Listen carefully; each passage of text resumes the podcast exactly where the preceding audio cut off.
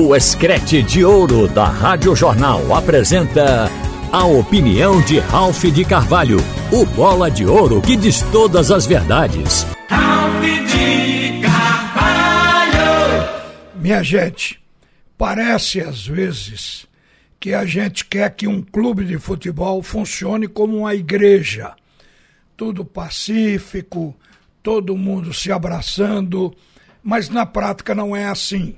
Mas também o clube não pode ser agitado, porque aí prejudica o trabalho de administração. É preciso circular no clube um certo nível de alegria. Isso não está acontecendo em nenhum dos três. Porque no Santa Cruz tem aquela história de que a executiva, o presidente da executiva, não senta à mesma mesa com o presidente do deliberativo, do conselho. Então aquilo já cria uma tensão, um clima interno pouco agradável. No Náutico, de repente, porque o Náutico foi rebaixado, criou-se uma corrente para pedir a cabeça do presidente Diógenes Braga. Queria renúncia. E deu uma trégua porque está montando um time, mas a gente não sabe até quando vai se ter essa tranquilidade. Mas precisa. O esporte Teve uma eleição agora. Hoje é dia 21. Teve uma eleição há cinco dias atrás, no dia 16. Essa eleição mostrou o que quer o sócio do esporte, porque 96% desses sócios eles votaram no presidente Yuri Romão. Mas tem um grupo no conselho, porque é preciso explicar que o conselho do esporte ele vem desde da chapa de Milton Bivar. É que houve renúncia e, e, e depois eh, acabou tendo que se ocupar os espaços e Uri Romão assumiu o clube porque era vice. E trouxe até agora, quando a eleição foi direta, elegendo ele. Então o que acontece é que depois da eleição ficou o inconformismo. E agora os conselheiros do esporte, oito deles, enviaram recursos ao presidente do esporte pedindo anulação da eleição. Ora, segundo o estatuto, o presidente recebe esse documento e tem que encaminhar para o conselho fazer o julgamento. Só que esse conselho, como eu acabei de dizer, ainda é da chapa de oposição a Yuri Romão. Então a gente imagina que o conselho é capaz de impugnar a eleição a grande probabilidade existe disso acontecer e o tumulto seria maior, teria um novo pleito. Aí, no novo pleito, seguramente, as chapas registradas seriam mantidas. Eu estou aqui teorizando. E acho que Uri Romão ganharia de novo. Ganharia de novo. Porque se alegou de que de, dentro da reunião do conselho, que não terminou, aquela reunião extraordinária, porque houve invasão. Isso hoje pela manhã o Gustavo Oiticica relatou, ele que é vice-presidente do Conselho e que está entre os oito que estão apresentando essa moção, esse pedido aí de anulação, ele explicou aqui que a torcida organizada do esporte, a jovem, que diz que tem facções contrárias duas facções dentro da mesma torcida, uma brigando com a outra, e que entraram no conselho para gerar um, um, tumulto, uma bagunça. E a coisa chegou a um nível que não pôde terminar a reunião do conselho, nem nada se votou. Ele disse que naquela reunião iria se votar o adiamento da eleição até consertar o que precisava consertar. Eles achavam que a chapa do Yuri Romão estava irregular, iriam pedir regularização da chapa. Só que nós ouvimos o presidente da comissão eleitoral dizer que a chapa estava legal e a autoridade para isso constituída naquele período dentro do clube. Diz que a chapa do Yuri está, estaria legal. Sim, mas esse conselheiro voltar agora, achando que se a reunião não terminou, tem que haver nova eleição.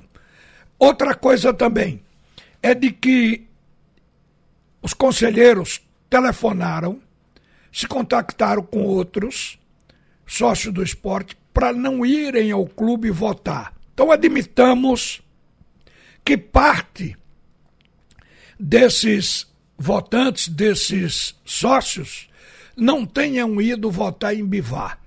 Mas qual o cálculo que se faria? O que aumentaria? Bivar teve 53 votos. O que aumentaria? A parcela do conselho, que eu sabia, porque tenho correspondência aqui que recebi, e, e vi que havia um, um número de 180 conselheiros que, a princípio, antes do Bivar aparecer como candidato a presidente, esses conselheiros, esses 180 conselheiros, queriam lançar o nome de Augusto Caldas, mas o Caldas acabou abrindo para Bivar e Bivar foi o candidato. Então você note que eu tomo por base esses 180 e vou arredondar para 200 conselheiros. O Bivar teria, no máximo, com 53, 253 votos. O Yuri foi eleito com mais de 1.400 votos. Então se repetiria a eleição e se repetiria a votação. Ou seja, creio que o Yuri, o Yuri continuaria sendo eleito presidente se isso pudesse acontecer. Explico por quê. Ficou claro que o sócio do esporte e quer essa mudança. Ele não foi sensibilizado pelas propostas de Luciano Bivar. Isso aqui, em absoluto, deslustra o papel de Bivar, do Milton, de toda a família dentro do Esporte Clube do Recife, que desde o pai de Luciano, todos rubro-negros que colaboram financeiramente na construção da grandeza do esporte também. Então, isso não muda. Mas o torcedor, ele não quer Luciano agora na presidência do esporte. E deixou claro isso, a gente já ia sentindo, porque a rádio, um departamento esportivo, ele parece até uma delegacia de polícia, onde as pessoas ligam e se queixam. Então a gente está sabendo o que se passa, porque um liga, outro liga, um tem uma opinião e a gente vai ali mais ou menos balizando. A gente sentiu que o torcedor não votaria. Eu disse aqui por antecipação que a tendência porque eu não tenho bola de cristal, mas exatamente por esses contatos, eu dizia, eu dizia que dificilmente Yuri perderia a eleição. E vocês viram que ela foi tão flagrante, o número de votos foi tão alto que o próprio eleito se admirou de ter tido uma diferença tão grande para o candidato de oposição. Então ali está demonstrado. Por que é que o sócio não quer e não elegeu Bivar? porque sabe que Bivar não vai abrir mão de um diploma de deputado. Ele vai continuar em Brasília, porque o deputado tem que estar lá, defendendo as coisas do país. Então ele vai colocar, alguém vai delegar para dirigir o esporte. Ora, não é isso o que pretende um eleitor quando vota. Ele quer que aquele que ele vota, se eleito, assuma o cargo. Então já tinha essa desconfiança que Bivar não estaria presente no esporte iria colocar provavelmente o Caldas ou uma outra pessoa da confiança dele e ele ficar pelo telefone dizendo o que pretendia. Segundo, Luciano praticamente se posicionou contra a questão da, da SAF. E ninguém vê hoje um outro caminho, porque nenhum bilionário, por mais que tenha dinheiro, ele vai jogar o dinheiro todo num poço sem fundo, que é um clube de futebol, seja ele qual for. Então a gente sabe que o esporte tem que ter vida própria, tem que ter independência das pessoas, porque os tempos mudaram. Então, consequentemente, para isso é preciso uma administração presente e que construa isso. Segundo, estádio. O torcedor tem desejo de ver o estádio da ilha modernizado. Ele quer uma arena, ele quer algo atualizado, porque sabe que o, campo do, do, do esporte como do Santa Cruz do Náutico, são estádios que ficaram no passado. Vejam o tempo de construção. Então eles querem tudo isso. Quer dizer, isso eles não estavam encontrando no discurso do Bivar. Não é que Bivar depois não volte e possa ser lá adiante outra vez eleito presidente do esporte. Mas neste momento, creio que se tiver um, um outro bate-chapa, perde de novo. Então eu vejo isso como uma coisa desgastante, desnecessária totalmente de, de, de se colocar. Mas estão querendo fazer e vamos ver até onde vai. Creio que não vai prosperar. Pode ser até que tenha que sair para a justiça, porque dentro do âmbito do clube não vai prosperar. É uma ação enviada ao presidente, o presidente vai enviar ao conselho, o presidente pode segurar e não enviar ao conselho, aí tem a, a posse a partir de janeiro dia 4, dia 5, dia que marcarem. Então tem a posse do novo conselho, e ninguém vai impedir, e a posse do presidente, seu vice, da chapa do executivo.